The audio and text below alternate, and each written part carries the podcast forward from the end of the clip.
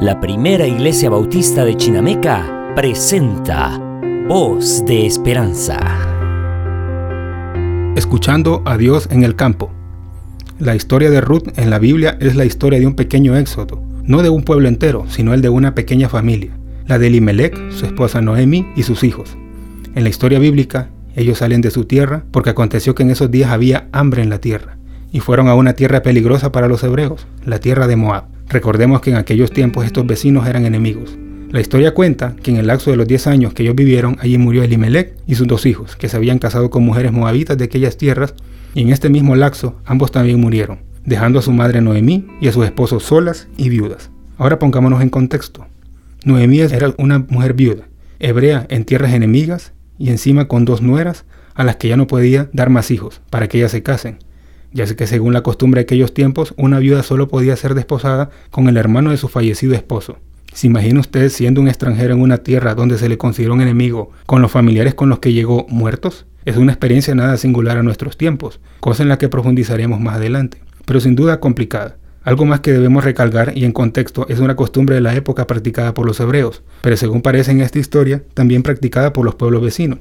Existía la costumbre de dejar que las viudas, los huérfanos, los extranjeros y los pobres recogieran las espigas que quedaban en las cosechas. Este antecedente lo encontramos en Deuteronomio 24:19. Cuando sigues tu mies en tu campo y olvides alguna gavilla en el campo, no volverás para recogerla. Será para el extranjero, para el huérfano y para la viuda, para que Jehová te bendiga en toda la obra de tus manos. Así encontramos en Ruc 1.6 la siguiente descripción. Entonces se levantó con sus nueras y regresó de los campos de Moab porque en el campo de Moab que Jehová había visitado a su pueblo para darles pan. ¿Qué hacía una viuda y sus nueras en los campos de Moab? En hebreo, el término usado para campo es sade, que designa campos de cultivo o campos de labrado, razón por la que podemos asumir que Noemí recogía espigas para poder alimentarse ella y sus nueras y el propio texto hace connotar que en estos mismos campos extranjeros se le menciona que sus compatriotas hebreos tenían ya pan para comer. No nos queda muy claro por qué o cómo ella se enteró de esto, pero siendo una viuda, que en aquellos tiempos una mujer viuda era vista como algo terrible para una mujer, pues no podría tener sustento, y extranjera, suponemos que los moabitas le hicieron saber de esto debido al desprecio que le tenían a ella por ser hebreo, como si dijeran, ¿por qué no te regresas a tu tierra y deja de quitarnos el pan? En la historia, Ruth vuelve con Noemí y cuando los hebreos ven a Noemí regresar a sus tierras, le dicen estas palabras, en Ruth 1 del 19 al 21. Anduvieron pues ellas dos hasta que llegaron a Belén, y aconteció que había entrado en Belén, toda la ciudad se conmovió por causa de ellas y decía, ¿no es esta Noemí? Y ella le respondía, no me llaméis Noemí, sino llamadme Mara, porque en grande amargura me ha puesto el Todopoderoso. Yo fui llena, pero Jehová me ha devuelto con las manos vacías. ¿Por qué me llamaréis Noemí? Ya que Jehová ha dado testimonio contra mí y el Todopoderoso me ha afligido.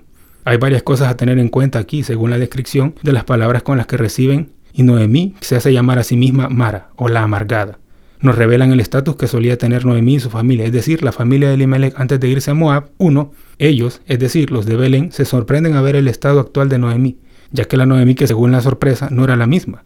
La palabra aquí usada es hun y denota una reacción de alboroto o estruendo. Así que, ¿cómo se fue Noemí de Belén y cómo regresó para que los de Belén se sorprendieran de su estado en esta manera?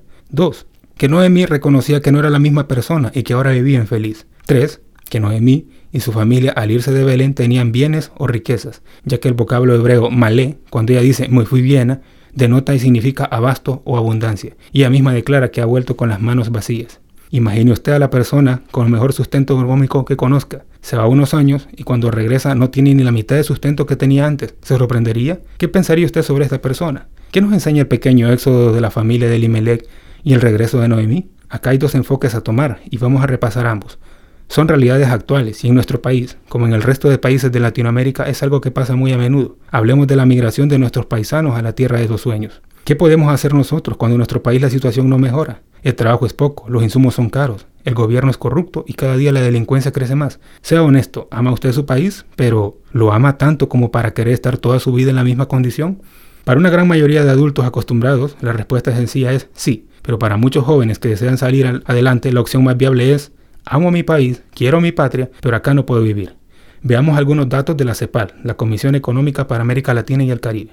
Siguiendo la tendencia al alza que se registra desde 2015 en América Latina, un 30.1% de la población de la región se encontraba bajo la línea de pobreza en 2018, mientras que un 10.7% vivía en situación de pobreza extrema, tasas que aumentarían a 30.8 y 11.5 respectivamente en 2019.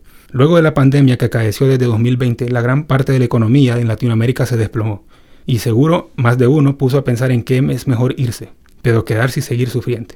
¿Podría acusar a alguien de querer lo mejor? No, es el deseo de cualquier persona aspirar a algo mejor. Entonces, ¿qué pasó con Elimelech y su familia? Antepusieron un mal por venir a la providencia de Dios. Cuando Noemí regresa a Belén, el texto nos deja en claro, ellas llegan en el tiempo de la siega de la cebada. ¿Qué pasó acá? ¿No había hambre en la tierra? Pues según la historia bíblica, sí hubo hambre en la tierra. La providencia de Dios ya les estaba dando en abundancia. ¿Qué pasa cuando anticipamos nuestras necesidades sin tomar en cuenta a Dios ante posibles tiempos de escasez? Nos pasará como Noemí, nos iremos llenos y regresaremos con las manos vacías. ¿Qué puedo hacer si no tomé a Dios en cuenta y me anticipé a tomar una decisión? Sal al campo de la tierra en la que estés y clama a Dios. Entonces escucharás la voz de Dios decirte, no tenías que salir de tu tierra, mira que ya hay pan en abundancia. ¿Cuál es el campo donde debes buscar la voz de Dios? Aquella zona donde estés buscando los restos de la ciega, en ese trabajo, en esa escuela, en esa carrera, con esa novia o novio, en ese país al que fuiste, en ese vicio al que te metiste. El buen campo es donde Dios nos habla. ¿Qué mejor campo que su palabra escrita, alimento de vida? Deja de asustarte por el futuro que parecen ser duros, tiempos de escasez y empieza a confiar en la providencia de Dios, que traerá el pan a su tierra natal antes de lo que crees. ¿Y cuál es mi tierra natal? Tu vida espiritual, claro está. Cuando sintamos incertidumbre ante una decisión, ante el deseo de cambiar de tierra, de emigrar, y hay que entender emigrar como un cambio de decisión y aspirar a algo mejor, recordemos las palabras de Pablo en Filipenses 4:6, versículos del 11 al 12.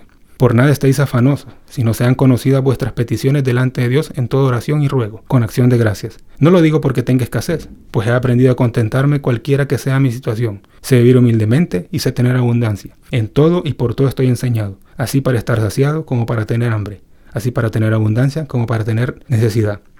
A mis hermanos que han tenido que emigrar para buscar una mejor condición les digo, Busca al Señor en las tierras en las que estás. A mis hermanos que han caído en otras tierras espirituales y no son los campos, donde Cristo apacienta sus ovejas, que tuvieron miedo porque la amenaza de tiempos malos y de escasez nublaron su visión y no pudieron ver a Cristo en esos tiempos, les digo, donde estés, sal al campo y escucha la voz de Cristo. Busque el campo, que es su bendita palabra. Es un privilegio para la primera iglesia bautista de Chinameca haber compartido este programa. Le esperamos en la próxima edición de Voz de Esperanza.